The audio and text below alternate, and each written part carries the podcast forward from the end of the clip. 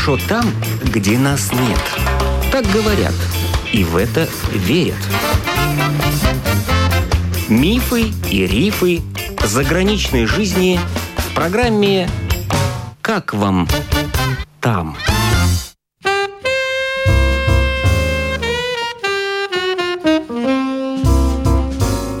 Середине сентября в Риге побывал поэт Владимир Френкель. Почти 35 лет назад он уехал из Латвии в Израиль. Бывший рижанин сейчас живет в Иерусалиме. Френкель – эссеист, философ и поэт с международной известностью и человек уникальной судьбы. В конце 70-х и в начале 80-х годов он принимал участие в неофициальном рижском семинаре по еврейской истории и культуре. В 85 году арестован по делу о самиздате. В 90-м реабилитирован. В Израиле Владимир Френкель трудится в Иерусалимском издательстве «Филобиблон» состоит в Союзе писателей Израиля. Недавно, в середине сентября, в Риге в кафе «Полярис» в торговом центре Домина Владимир Френкель представил свою новую, девятую по счету, книгу стихов под названием «Перед закатом». В передаче «Звуки, мысли, встречи» он рассказал о своей писательской стороне жизни в Израиле. Сегодня мы затронем бытовую сторону.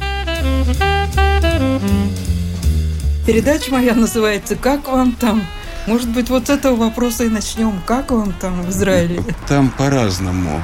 Есть люди, репатрианты, и репатрианты 70-х годов, и 90-х годов, и 2000-х уже, которые в Израиле, ну, действительно на своем месте. Они ассимилировались по-настоящему, ну, как ассимилировались. Не забыли русский язык, естественно. Которые чувствуют себя на месте израильтянами. Таких немало. Но я к таким не принадлежу. Может быть, это потому, что у меня не было настоящего общения, собственно, с израильтянами местными. Я работал все время в русской среде. Но не все время. Я где-то пять лет работал на переплетной фабрике. Там говорили на иврите, хотя большинство рабочих были, были все-таки репатрианты из СССР. Вы начинали с переплетной фабрики? Да? Нет, я не начинал. Я начинал с издательства потом оно закрылось. Я вообще человек не очень контактный. Может быть, вообще нет страны, которую я мог бы назвать полностью своей. А Латвия? Латвию могу назвать, но опять же, я же уехал отсюда, я здесь не живу. И сейчас я не могу назвать ее там своей, потому что в политической жизни Латвии я сейчас ничего не понимаю, просто не знаю. Хотя приезжаю с удовольствием сюда вам уже нет смысла переезжать жить в Латвию, поскольку у вас там и работа, и какие-то пособия, наверное. Вы сюда, если переедете, то вы финансово потеряете, да? Ну, у меня пенсия, в общем-то, есть, плюс еще и пособие и она Пенсия израильская? Да. Израильская. Она, она остается. Если вы сюда переедете, да, она да, останется? она останется. Пособие тогда не останется. Вы пособие получаете по какой причине? Как добавка к пенсии. То вот, есть эта пенсия должна да, быть какого-то да, да, определенного уровня, да? Да, определенного уровня, да. Здесь вы этого иметь не будете? Да. Но дело не в этом, не конечно. Дело в том, что, ну, во-первых, возраст, конечно. Чем старше человек, тем труднее куда-то перемещаться. Это все-таки менять жизнь. Вид из окна. Казалось бы, действительно, я могу здесь тоже общаться с людьми. Ну, да. Друзей-то здесь, наверное, больше. Друзей, да, как ни странно, больше. Дело в том, что есть то, что называется аурой. Аурой города Конечно, я мог бы здесь жить, не чужой для меня город, но все-таки другой город. Ну и потом любой переезд, даже если я вот в Израиле бы переехал в другой город, в Натанию или в Хайфу или в Тель-Авив, мне тоже пришлось бы как-то там приспосабливаться. Но я знаю, есть какое-то правило, вы можете не больше полугода или сколько прожить где-то в другом месте, да, чтобы что-то не потерять. Это касается пособия только. То есть вы должны прожить в другой стране? Не более полугода. Но а вообще, ну как израильский гражданин, я могу прожить сколько угодно и в другой стране. Очень много израильтян живут не в Израиле. Если это не связано с пособием? Если не связано, да, да, да. Больше тысячи евро вы имеете в месяц, да? Вместе с пенсией? Это примерно 1400 евро у меня. Это все пособие это, плюс все вместе, пенсия? да. Плюс работаете. Плюс еще работаю, ну, да. То есть около двух тысяч имеете да, евро. примерно так ну, это хорошо для нашего пенсионера. Это практически немыслимо. Ну, для среднего я понимаю. Для России тем более. Когда я приезжаю в Россию, приезжал в Россию, сейчас мне не хочется туда приезжать, но приезжал в Россию, я говорю, как у меня пенсия, они вообще там говорили, что я почти миллионер ну, по российским меркам. Это точно. Но по израильским это не очень большая, потому что это дорогая страна. Очень высокие цены Да. в Тель-Авиве на продукты. Особенно в Тель-Авиве. Это очень дорогой город, действительно. Даже Иерусалим дешевле. Более провинциальные города тоже дешевле.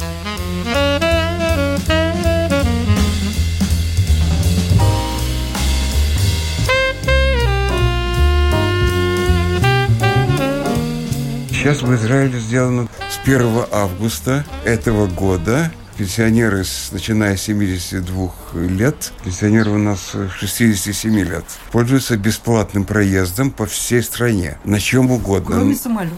Кроме такси и самолета. Да.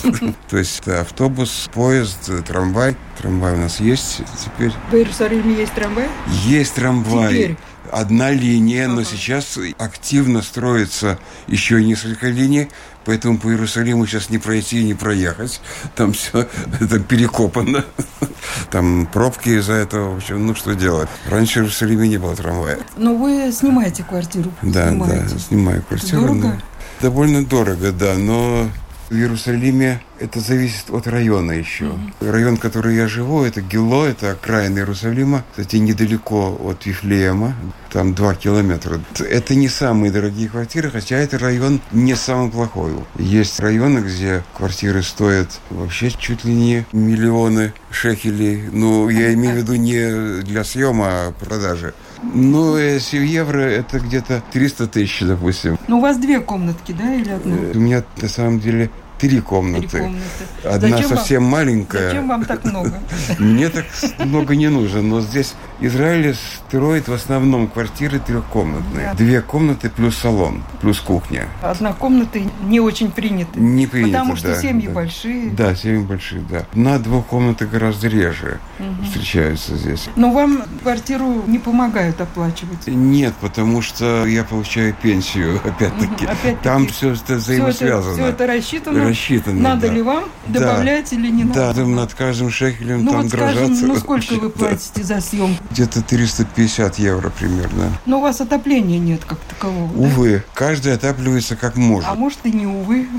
Как, при нынешней ну, как ситуации. сказать? Дело в том, что если отапливаться электроприборами, электронагревателями, это дорого, Да, потому что электричество да. тоже дорогое. И, кстати, у нас тоже дорожает все. Правда, не в таких размерах, как, Как здесь. Ну вот вы чем обогреваетесь? Обогревателями. Ну, зимой Плюс- морозов не бывает. В Иерусалиме холоднее, чем Ну плюс в 5 Тель-Авиве. бывает, да? Плюс 5 это уже очень холодно. Очень холодно. Да, так 10 градусов бывает, очень 12 градусов.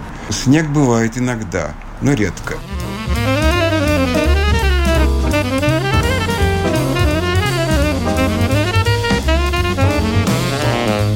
Я здесь чувствую себя своим. Среди людей просто, в толпе даже. Здесь. Здесь, да. 34 года я живу в Израиле, но Это не ваша толпа. нет, израильская толпа это все-таки не моя толпа, это Восток. В большой степени Восток. Поэтому Это я... шумно, это крикливо. Да, это шумное. Это без правил, Да, да, всяких да, да, разных. да. Конечно, люди в Латвии мне в этом смысле гораздо ближе. Когда я сюда приезжаю, ко мне часто по-латышски обращаются. То есть как бы считают, что я отвечу, я отвечаю по-латышски. То есть я не утерял как бы вид рижанина, можно сказать. Говорят, что Израиль это место, где собрались евреи разных национальностей. Репатрианты из СССР, но не из Латвии, не из э, балтийских стран, очень часто мне говорили, вы, наверное, откуда-то из Прибалтики. То есть какая-то печать есть, в общем-то, на мне. В Израиле очень сильно различаются не только выходцы, израильских стран, но даже их потомки. Поэтому такого единого израильского, может быть, менталитета, наверное, нет. Но все-таки то, что общее есть, да, это шумливость, конечно. Такая Непосредственно. непосредственность, которая иногда переходит границы, но иногда она бывает довольно приятна. Когда тебе нужна помощь, Да. ты можешь без проблем Пожалуй, да. обратиться, да? Вот Да, у нас да, 10 да, раз да. подумаешь, обратиться Ну или да, да, нет. да. Хотя опять-таки, но существует и такое напряжение, может быть, между разными выходцами из разных стран. И, в общем-то, русских там тоже не любят. Русскими там называют всех, кто говорит по-русски. Русская мафия у нас есть такое выражение в Израиле. Ну и на самом деле русскоговорящие как бы держатся друг друга, да? Да, ну как все иммигранты, в общем-то. Иммигранты в любой стране, они, конечно, общаются в основном друг с другом. Что уже почти не касается второго поколения.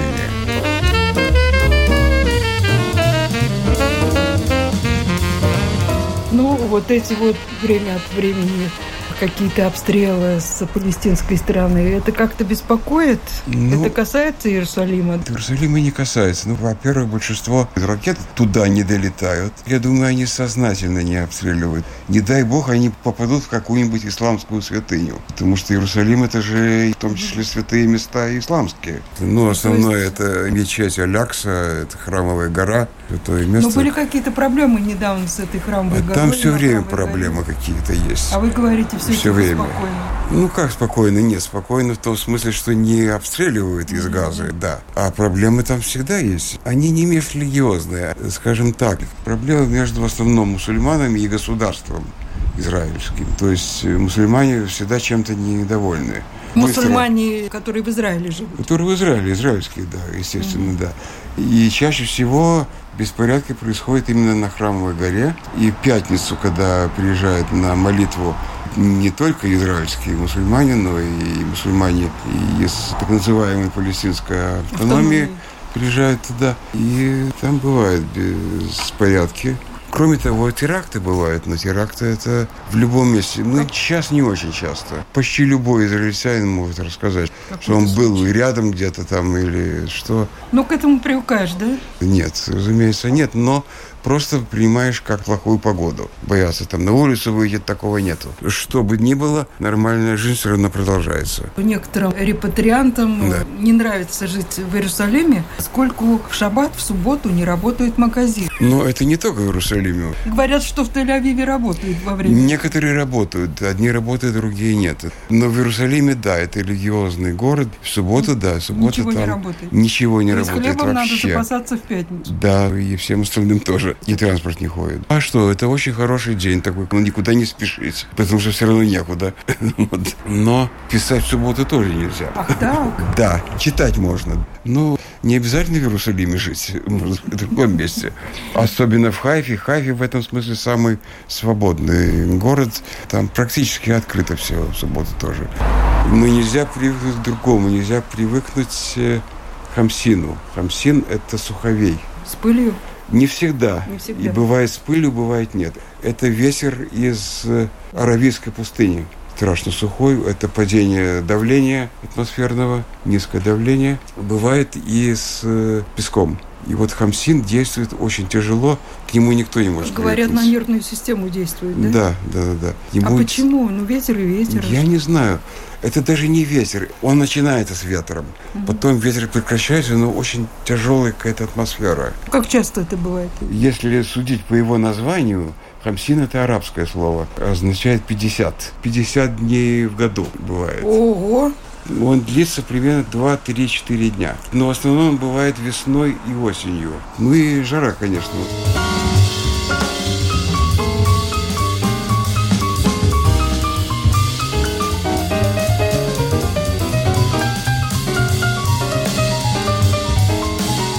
Очень любит бастовать в Израиле. Я однажды из-за этого, будучи в Хайфе, едва сумел вернуться в Иерусалим. Я думал на поезде доехать. Пришел к вокзалу, написано «Забастовка». забастовка. Железной Слушай, дороги. А, а толк есть от этих забастовок? Толк есть, в общем-то, чего-то добиваются. Каждый год, 1 сентября начинается Учителя? учебный год, обязательно забастовки будут, учительские. Это просто уже какая-то традиция. Ну, в общем, жизнь не скучная в Израиле. Это верно, не соскучишься в Израиле во всех смыслах.